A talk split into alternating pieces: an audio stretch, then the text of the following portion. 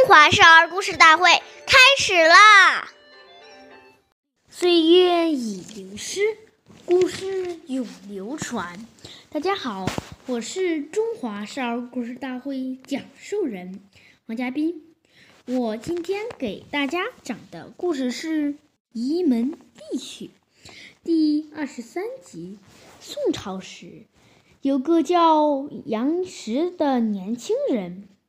不仅很有学识，而且忠师敬礼，很受大学者陈颐的赏一赏。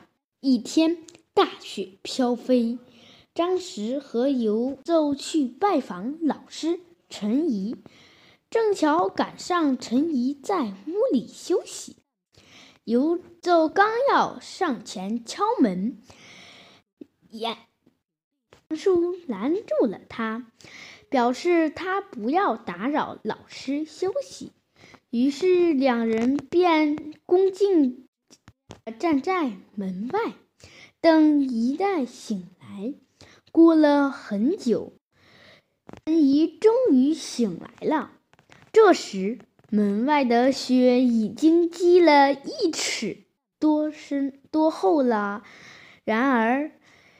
而杨时和游游却依旧站在风雪里，没有一丝不耐烦的神情。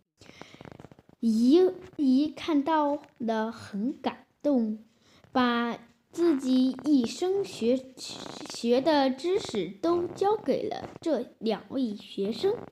下面有请故事大会导师王老师为我们解析这段小故事。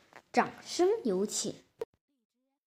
好，大家好，我是王老师，我们来解读一下这个故事。这个故事提醒我们，时时要注意别人的感受。在长辈面前说话，声音太大，很刺耳，滔滔不绝，长辈一定觉得很难受、不舒服。家里有长辈来做客，我们一定要出来问候。